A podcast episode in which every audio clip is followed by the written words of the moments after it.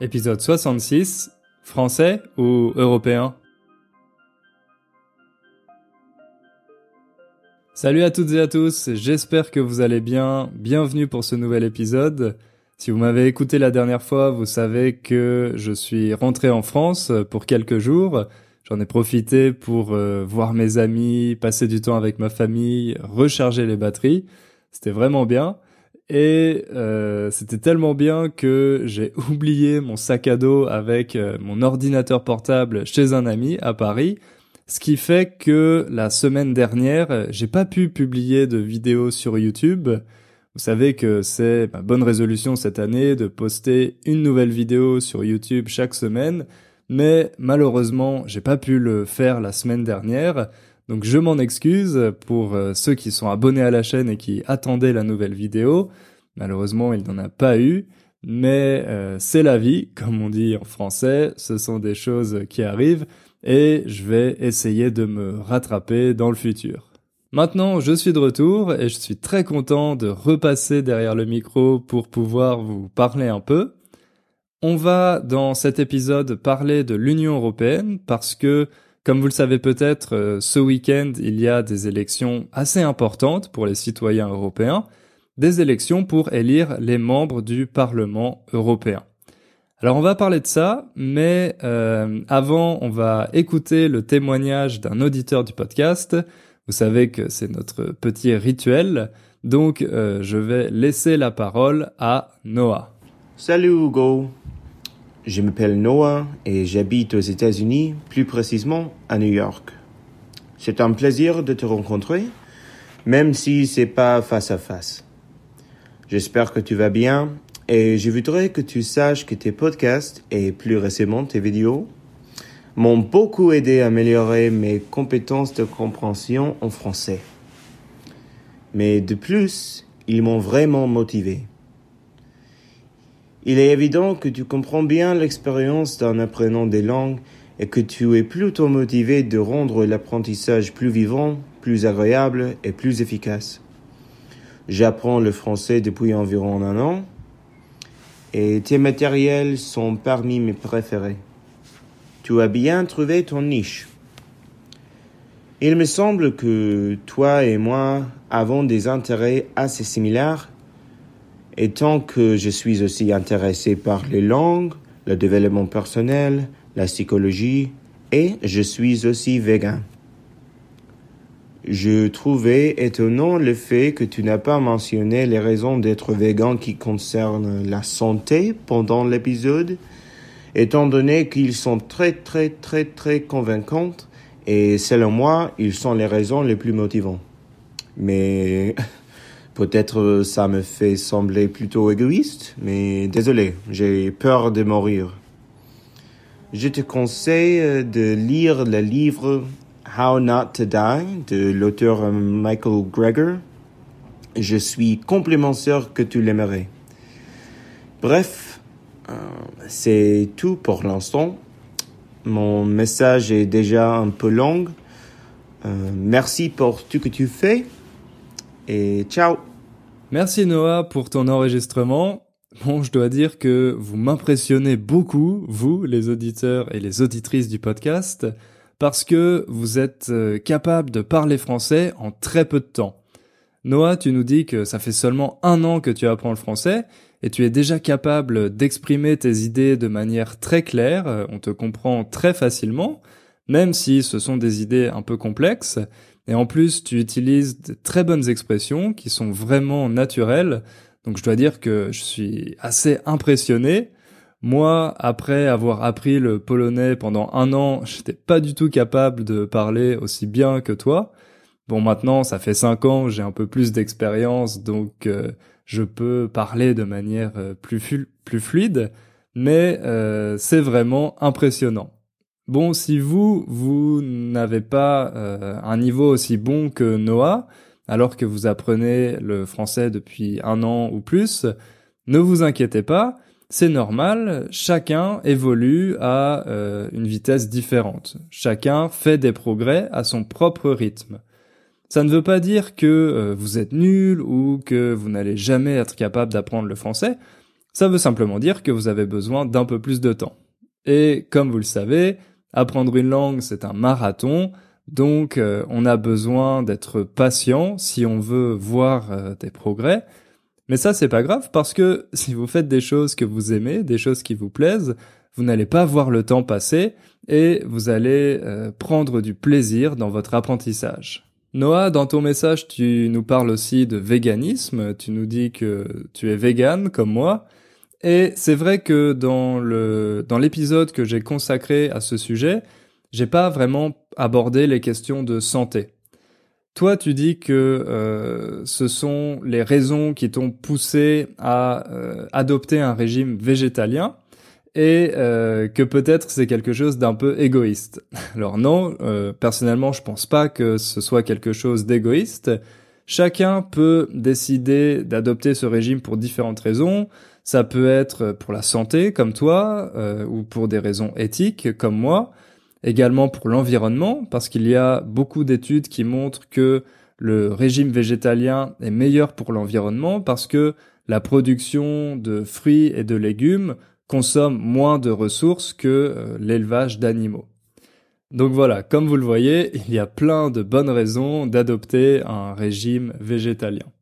Mais la santé, c'est quelque chose d'assez polémique parce qu'il y a plein d'études sur ce sujet, des études qui parfois se contredisent. J'avais pas vraiment envie d'entrer dans les détails et d'en parler dans cet épisode.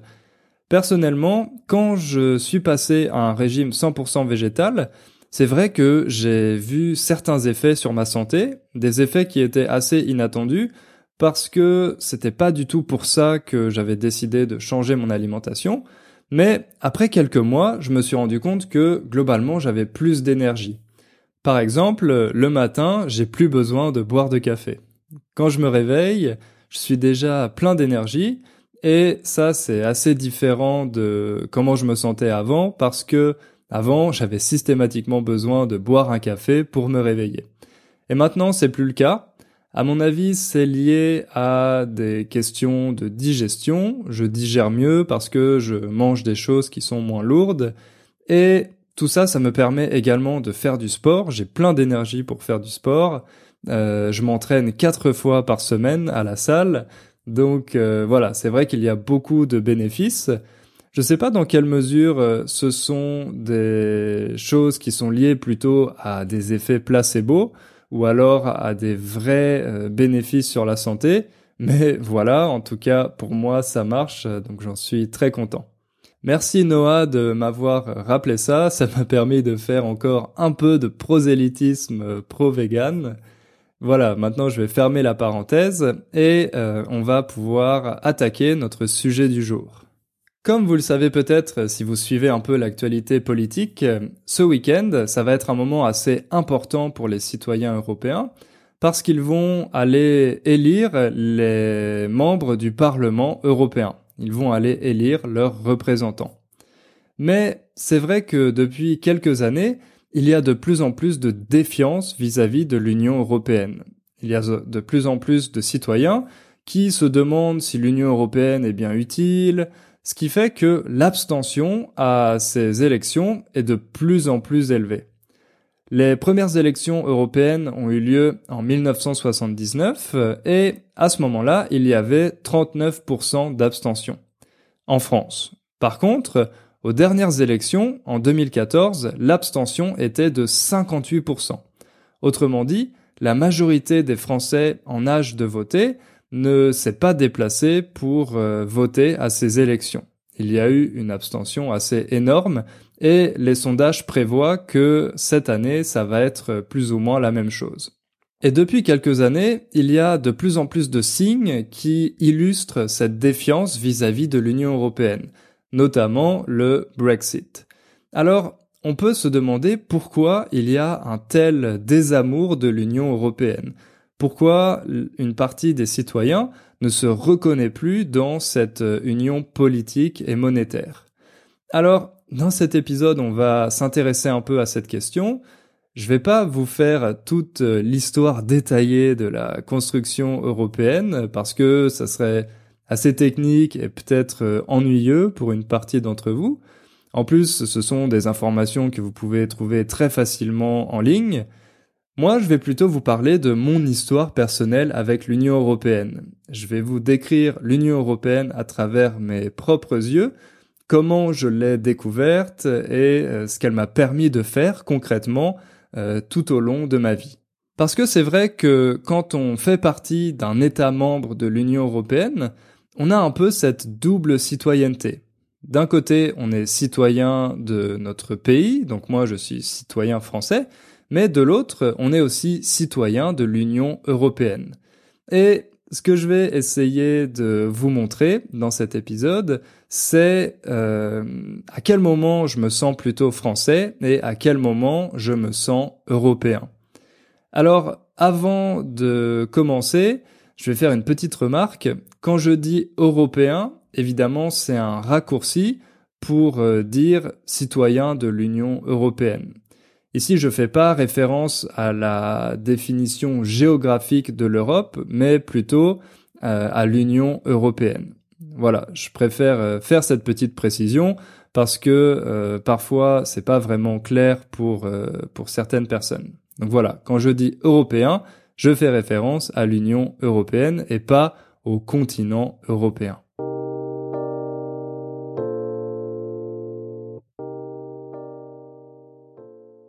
Quand j'étais petit, l'Union européenne, pour moi, c'était quelque chose d'assez abstrait. J'en entendais parler aux informations, à la télé, et puis à l'école, et pendant les cours d'histoire, bon, je sais pas comment c'est dans les autres pays, euh, sur les autres continents, mais en France, on passe beaucoup de temps à étudier les différentes guerres. Parce que c'est vrai que la France a passé une grande partie de son histoire à faire la guerre à ses voisins à l'Angleterre, notamment avec la célèbre guerre de Cent Ans au XIVe et XVe siècle, et puis plus tard avec les guerres napoléoniennes dans toute l'Europe, et enfin au XXe siècle les deux guerres mondiales qui opposaient au départ la France et l'Allemagne. Après le massacre de la Seconde Guerre mondiale et ses 60 millions de victimes, tout ça s'est arrêté un peu par magie. Enfin, pas vraiment par magie, mais plutôt grâce à la création d'une communauté européenne. L'idée ici, c'était de reprendre euh, cette phrase de Montesquieu qui dit ⁇ Le commerce adoucit les mœurs ⁇ C'est vrai que pendant longtemps, les guerres étaient motivées par euh, une stratégie de conquête des territoires des adversaires, parce que les pays pensaient que en prenant ces territoires, ils allaient pouvoir s'enrichir et avoir plus de ressources. Mais malheureusement, ça n'a pas très bien marché et surtout, ça a coûté énormément de vie et de ressources de faire la guerre. Alors, les dirigeants européens, à partir des années 50, ont décidé de changer un peu de stratégie et de créer une communauté qui serait plutôt fondée sur euh, une union économique. Cette union économique a vu le jour en 1951, en partie grâce à l'initiative du ministre euh, français des Affaires étrangères, euh, Robert Schuman, et euh, du commissaire Jean Monnet. Leur idée, c'était de créer une communauté européenne du charbon et de l'acier. Parce que, à l'époque, c'était deux ressources stratégiques pour l'industrie. Cette première union économique, elle a été faite entre la France, l'Allemagne de l'Ouest, l'Italie et le Benelux. Quand on dit le Benelux, c'est un groupe de trois pays, la Belgique, les Pays-Bas et le Luxembourg. Ça, cette première communauté européenne du charbon et de l'acier, elle a permis de poser les bases d'une coopération entre pays européens. Comme ces pays européens avaient des intérêts économiques communs, ils ont décidé de coopérer au lieu de se faire la guerre. Et puis, quelques années plus tard, en 1957, ils ont signé le traité de Rome, et ce traité de Rome, ça a permis de créer la communauté économique européenne avec euh, quatre euh, institutions, la Commission européenne, le Conseil des ministres, l'Assemblée parlementaire et la Cour de justice.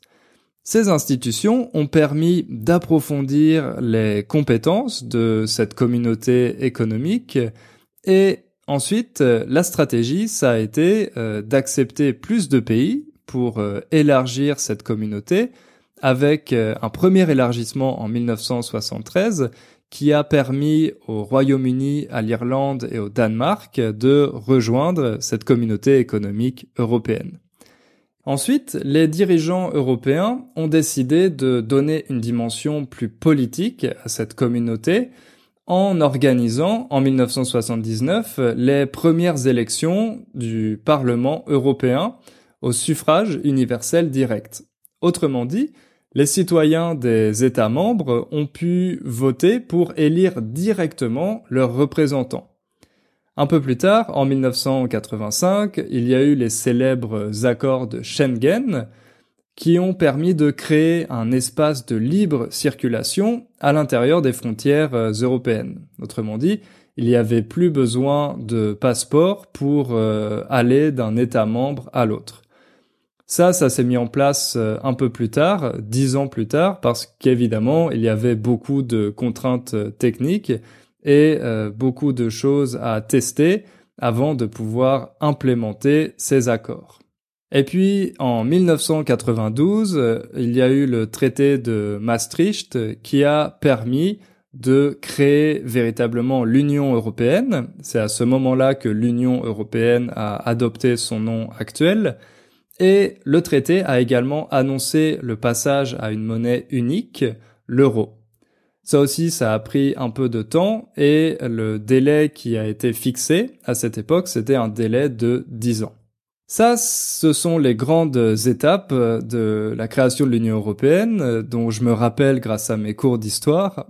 Bon, pour être totalement honnête, j'ai dû réviser un petit peu avant de faire cet épisode parce que euh, je me rappelais pas forcément des dates euh, exactes, mais on peut dire que de ce point de vue, l'Union européenne, ça a été une belle réussite. Ça a vraiment permis de remplir cet objectif et d'assurer la paix dans euh, cette zone de l'Europe. Par contre, l'autre chose à côté de ça qui m'a marqué pendant mes cours d'histoire, c'est la complexité de ce processus. Aujourd'hui, euh, il existe euh, sept institutions dans l'Union européenne, en tout cas celles qui sont les plus importantes. On a la Commission européenne, le Parlement européen, le Conseil de l'Union européenne, le Conseil européen, la Cour de justice de l'Union européenne, la Cour des comptes européenne et la Banque centrale européenne. Avec tout ça, c'est parfois un peu difficile de s'y retrouver pour euh, les citoyens. Ah oui, ça c'est une expression.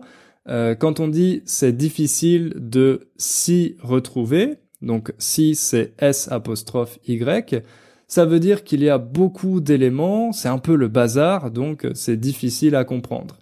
C'est difficile de s'y retrouver.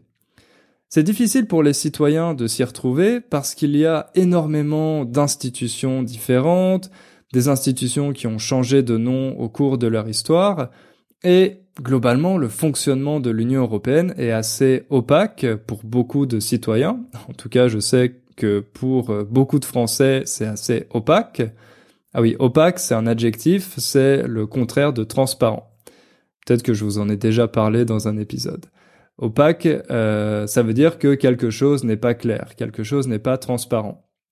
Par exemple, on accuse souvent euh, l'Union européenne d'être une union euh, de technocrates, des personnes qui sont des experts, euh, qui prennent des décisions très techniques, mais qui ne sont pas forcément là pour servir les intérêts des citoyens de l'Union européenne.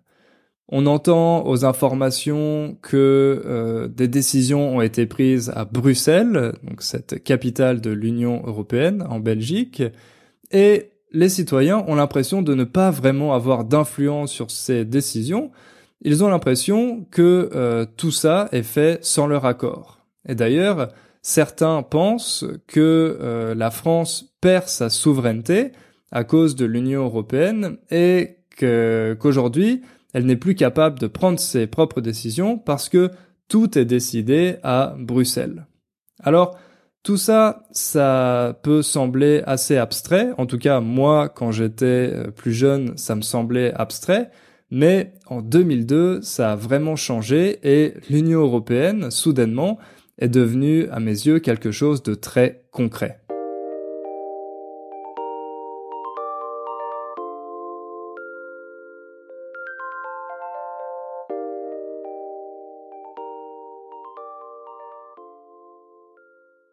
En 1999, 11 pays ont officiellement adopté une monnaie unique, l'euro. Et un peu plus tard, la Grèce a elle aussi rejoint cette nouvelle zone euro. Alors moi, en 1999, j'avais 10 euh, ans, donc ça, ça m'intéressait pas trop. Par contre, le 1er janvier 2002, c'est devenu très concret parce que à cette date, la transition a été officielle en France et les premières pièces et les premiers billets en euros ont commencé à circuler. Donc euh, moi j'avais 13 ans à cette époque et j'ai reçu, je me rappelle très bien, j'ai reçu mes premiers euros en pièces et en billets. C'est mon grand-père qui me les a offerts. Donc à ce moment-là, je me suis rendu compte qu'il y avait quelque chose qui était en train de changer. Parce que par exemple sur ces pièces, on pouvait voir les, les symboles de différents pays de la zone euro, des autres pays européens. Donc je me rappelle que j'ai eu ce sentiment pour la première fois d'appartenir à une communauté qui dépassait les frontières de la France. C'est devenu quelque chose de très concret à mes yeux. Je me rappelle aussi que les prix ont changé dans les magasins, donc on a arrêté d'afficher les prix en francs et on les a affichés en euros. Au moment de cette transition, le taux de change, c'était 1 euro pour 6,6 francs. Donc pour acheter 1 euro, il fallait donner environ 6,6 francs. Vous imaginez bien que c'était pas facile de calculer tout ça. Donc une façon plus simple de le faire, euh, je me rappelle, c'était de se dire que euh, pour avoir 15 euros, il fallait donner 100 francs. Que 100 francs équivalait à 15 euros. Je garde d'assez bons souvenirs de cette époque. Il y avait des choses un peu bizarres. Par exemple, pendant quelques mois, quand on payait dans un commerce euh, avec des francs, le commerçant nous rendait la monnaie en euros. Ah oui, ça, rendre la monnaie, c'est par exemple quand quelque chose coûte 8 euh, euros, vous donnez un billet de 10 euros et le commerçant vous rend 2 euros. Ça, ça s'appelle rendre la monnaie. Donc, pour euh, assurer cette transition, pour remplacer les francs par des euros, dans les commerces, il a été possible pendant euh, quelques semaines de payer en francs et en échange, les commerçants nous rendaient la monnaie en euros. Tout ça, pour moi, en tant qu'enfant, c'était assez cool, c'était nouveau, il y avait des choses qui changeaient. Donc, à ce moment-là, je me suis rendu compte de la dimension économique de l'Union européenne. Je me suis rendu compte que l'Union européenne avait une véritable influence sur ma vie quotidienne en France. Ensuite, quelques années plus tard, en 2005, quand j'étais au lycée, il y a un autre événement qui m'a fait prendre conscience de l'importance de l'Union européenne. À cette époque, l'Union européenne voulait adopter une constitution pour améliorer son fonctionnement parce que il y avait 25 euh, États membres, donc euh, ça devenait difficile de gouverner avec les institutions qui étaient en place à l'époque. Donc pour faciliter tout ça, l'Union européenne euh, a voulu se doter d'une constitution. Pour la valider, chaque État membre devait accepter cette constitution soit par vote parlementaire, donc à l'Assemblée, soit par référendum. Et en France, le président de l'époque, Jacques Chirac, a choisi euh, le référendum. Tous les grands partis de l'époque, le Parti socialiste, l'UMP, etc., ont appelé à voter oui. Ils ont fait campagne pour que les Français acceptent cette euh, constitution européenne. Moi, j'étais pas en âge de voter parce que j'avais seulement 15 ans, mais avec ce que j'entendais aux informations et avec ce que j'avais appris euh, pendant mes cours d'histoire, euh, ça me semblait être plutôt une bonne idée d'adopter une constitution européenne. Par contre, j'avais un ami qui était plus âgé que moi, il avait deux ans de plus que moi, Et cet ami, il était très engagé dans la campagne pour le non. Lui, il voulait absolument que la France refuse d'adopter cette nouvelle constitution. Son principal argument, c'était de dire que cette constitution avait une vision trop libérale de l'Union européenne. Et c'est vrai que quand on regardait dans le texte, on voyait souvent apparaître les termes marché libre, concurrence libre, et d'ailleurs, on parlait plus souvent de consommateurs que de citoyens. Donc c'était clair avec cette constitution que la priorité, c'était vraiment l'économie et la concurrence entre les pays, et pas forcément une véritable union politique avec des objectifs communs. Moi, j'étais assez crédule. Crédule, ça veut dire qu'on croit facilement ce qu'on nous dit. Et euh, j'ai fait confiance à mon ami parce que je trouvais qu'il avait des arguments vraiment convaincants. Donc, si j'avais été en âge de voter, j'aurais certainement voté non. Mais euh, heureusement, c'était pas le cas, donc j'ai pas voté à ces élections. Simplement, je me suis rendu compte à ce moment-là que l'Union européenne avait aussi une véritable dimension politique parce que ça impliquait que les citoyens votent et euh, fassent des choix assez concrets quant à leur avenir. Plus tard, j'ai eu la chance de voter à deux élections européennes. J'ai voté en 2009 et en 2014 pour euh, élire les membres du Parlement européen. Et ce week-end, je vais participer à ma troisième élection européenne.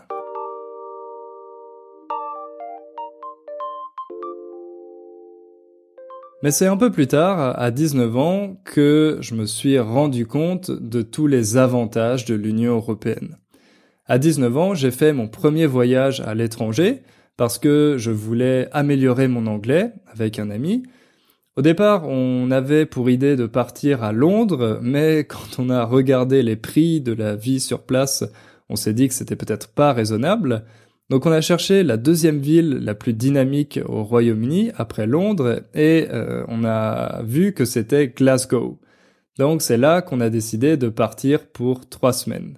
Et une fois qu'on a pris cette décision, ça a été très facile à faire.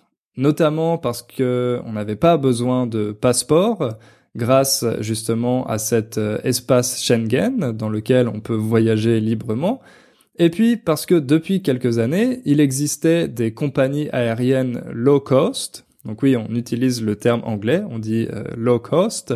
Et je me rappelle qu'on a acheté des billets chez euh, Ryanair qui étaient vraiment pas chers parce qu'on a payé, il me semble, 60 euros pour l'aller-retour. Donc voilà, on a acheté tout ça sur Internet, on a réservé une auberge de jeunesse et on est parti à Glasgow en été.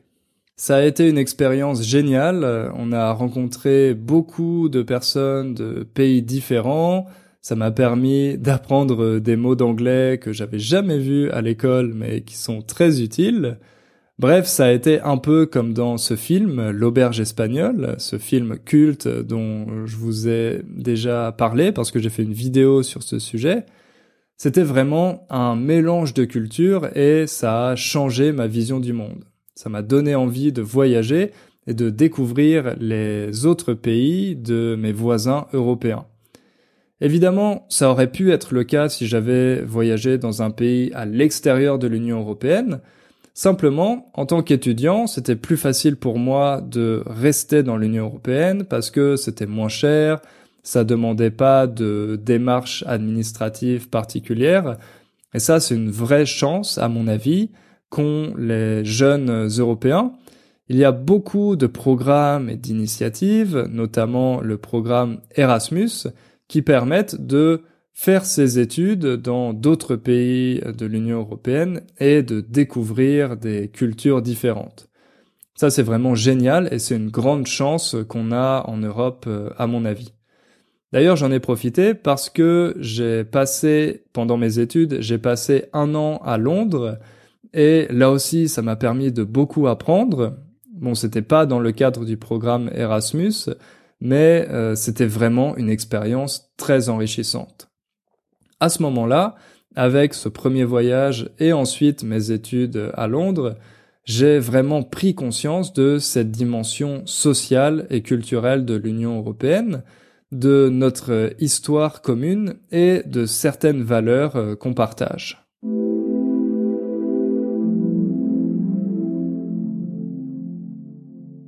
Aujourd'hui, je dois dire que j'ai vraiment l'impression d'être un citoyen européen. J'ai visité plus de la moitié des pays de l'Union européenne, 14, et quand je vais dans ces pays, il n'y a pas de dépaysement comme euh, quand j'étais aux États-Unis ou en Asie. Je trouve que toutes les villes européennes ont certains points communs, que ce soit au niveau euh, architecturale, au niveau de leur euh, organisation, au niveau de l'urbanisme, ce qui fait que quand je suis en Europe, je me sens toujours un peu chez moi. Alors certes, les langues sont différentes, mais c'est vrai que grâce à l'anglais, ça reste assez facile de euh, communiquer et de vivre dans ces différents pays. Comme vous le savez, aujourd'hui, euh, je vis en Pologne. Ça va faire bientôt cinq ans que j'y habite, donc dans un autre pays de l'Union européenne. J'y ai créé une entreprise. Euh, mes meilleurs amis sont dans trois pays différents, la France, l'Allemagne et la Pologne. Grâce à l'Union européenne, c'est très facile pour nous de se, d'aller se voir, euh, de passer du temps chez les uns et chez les autres. Bref, j'ai vraiment un attachement profond pour l'Union européenne et euh, je me sens européen. C'est pour ça que euh, je suis assez triste depuis quelques années de voir cette division qui est en train de se dessiner en Europe avec euh, les pro-européens d'un côté et les anti-européens de l'autre. C'est ça qui explique en partie la décision du Brexit qui m'attriste beaucoup et puis aussi euh, la montée de certains partis populistes. D'un côté, je comprends que certaines personnes se sentent euh, exclues de cette Union européenne, des personnes qui n'ont peut-être pas eu la chance de voyager dans ces autres pays, qui sont dans une situation économique précaire et qui ont l'impression que la concurrence des autres pays européens leur est défavorable. Il y a aussi beaucoup de partis politiques qui euh, agitent la menace de l'immigration, qui disent que euh, avec l'Union européenne, c'est très facile pour les migrants d'autres pays d'entrer et de venir leur voler leur travail, voler entre guillemets. Je comprends tous ces arguments, mais euh, je trouve que c'est dommage parce qu'à mes yeux, l'Union européenne a déjà fait ses preuves elle a déjà prouvé qu'elle était capable d'assurer la paix entre les pays membres de cette communauté. Et ça, quand on regarde l'histoire, c'était pas gagné. Donc j'espère que cette tendance va s'inverser et que les citoyens européens vont continuer de soutenir la construction de l'Union européenne. Certes, il y a euh, sûrement beaucoup de choses à changer, par exemple euh, au niveau des décisions économiques, mais l'idée initiale, l'idée de construire une communauté qui permette d'assurer la paix, euh, je pense qu'elle est toujours aussi vitale aujourd'hui.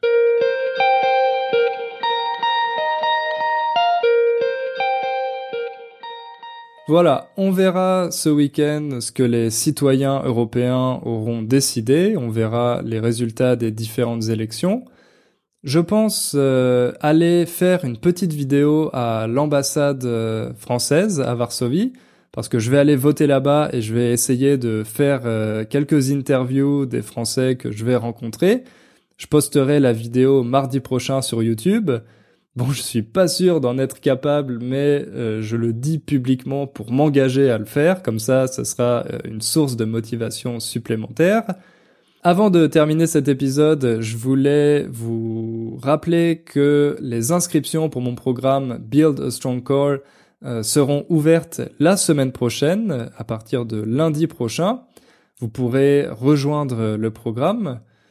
Ce programme, il est plus complet que le podcast euh, parce qu'il y a une trentaine de leçons en vidéo qui sont très structurées avec de la grammaire, de la phonétique, des exercices pour s'entraîner.